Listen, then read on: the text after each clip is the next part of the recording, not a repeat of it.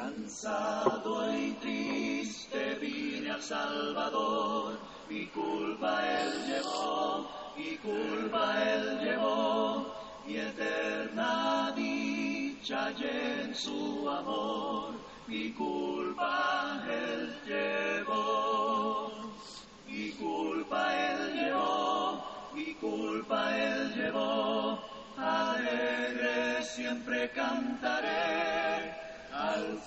Queridos hermanos y amigos, que Dios derrame muchas y grandes bendiciones en su vida en este hermoso día.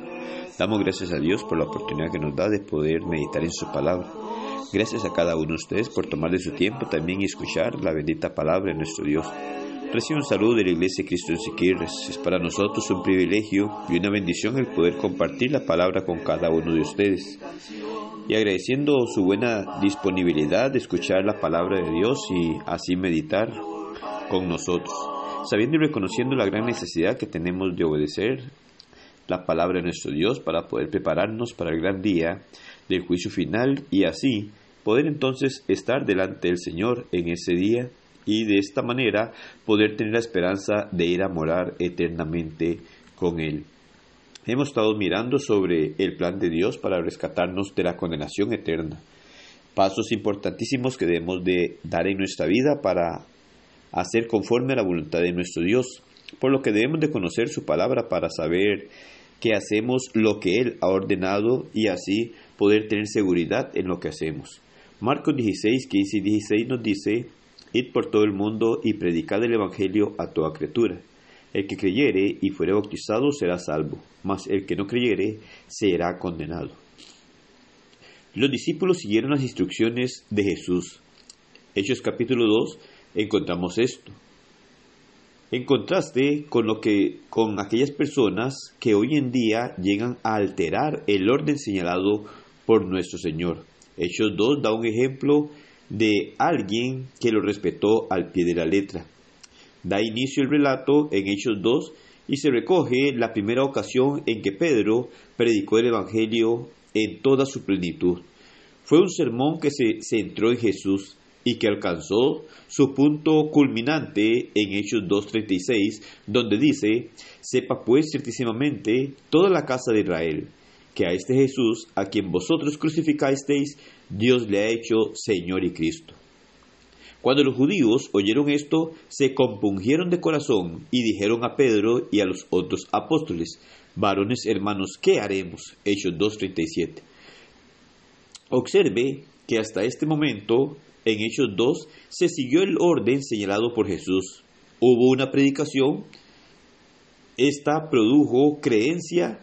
Es cierto que la palabra creer no aparece en el versículo 37, sin embargo, si los oyentes no hubieran creído en el mensaje de Pedro, no se hubieran compungido de corazón.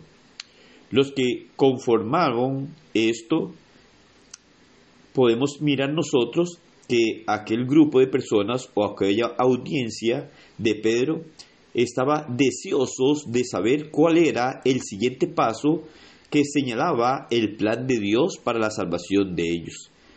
Si Pedro seguía el modelo establecido por Jesús, ¿qué debía decirles? Debía decirles que debían de ser bautizados para que fueran salvos.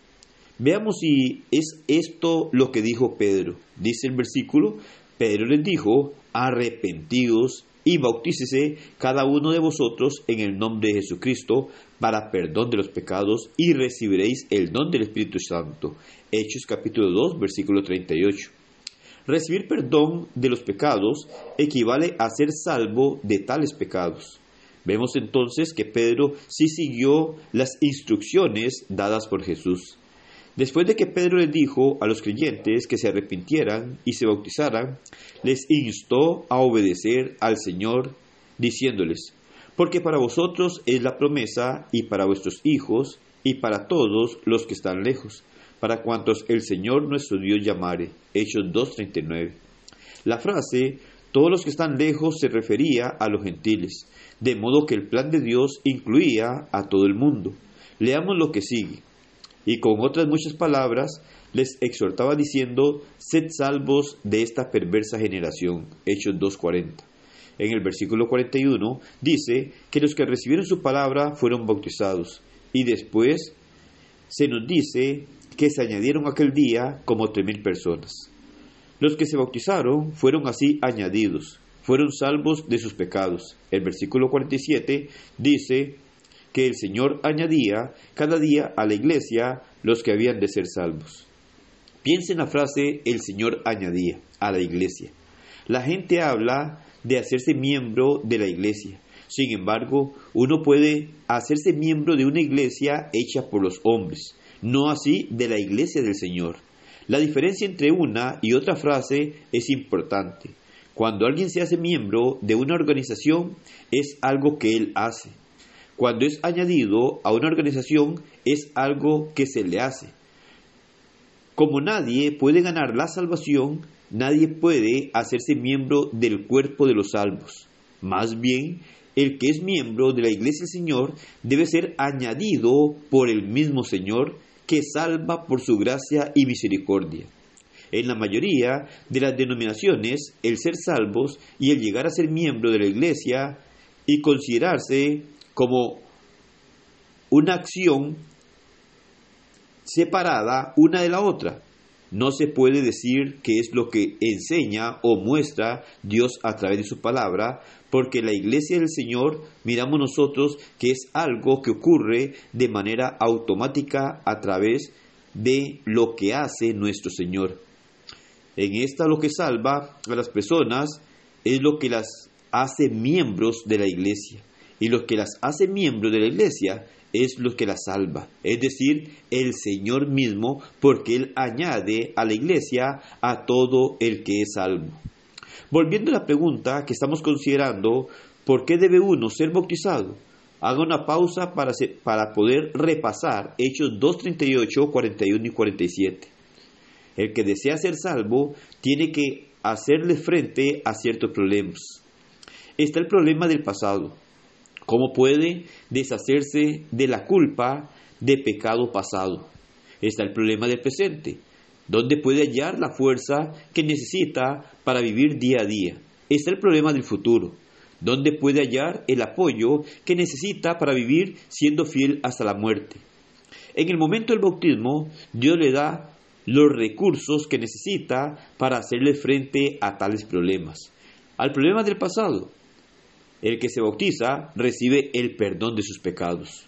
Cuán maravilloso es que la carga de la culpa le sea quitada. El problema del presente.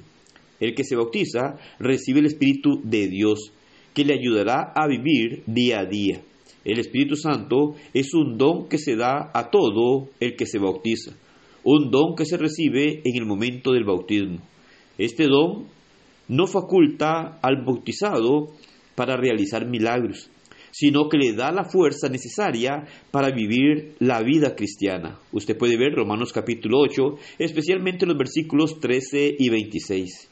El problema del futuro, el que se bautiza automáticamente se vuelve parte del grupo de apoyo del Señor de la iglesia. Después de que se bautiza, no está solo. Tiene hermanos y hermanas en Cristo que le aman y le ayudarán. Una sola de las bendiciones anteriores sería razón suficiente para desear ser bautizado. Sin embargo, el Señor da tres bendiciones que llega a obtenerse en ese momento. En la siguiente lección terminaremos el estudio de la pregunta ¿por qué debe uno ser bautizado? Y comenzaremos el cómo, también vamos a mirarlo y el quién del bautismo. Por el momento, piensa en las bendiciones que Dios derrama sobre los que son bautizados bíblicamente. Esto debe darle a la persona algo importante para poder reflexionar en preguntarse por qué no querer recibir tales bendiciones siendo obediente en el bautismo. Esto lo decide cada persona de manera personal para poder acercarse a nuestro Dios y tener esa esperanza. Que el Señor le bendiga y que pase un excelente día.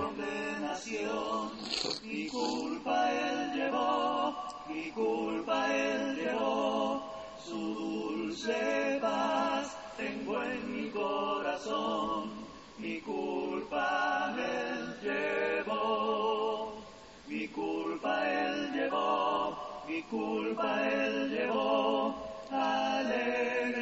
siempre cantaré al Señor, gozoso alabaré, porque Él me salvó.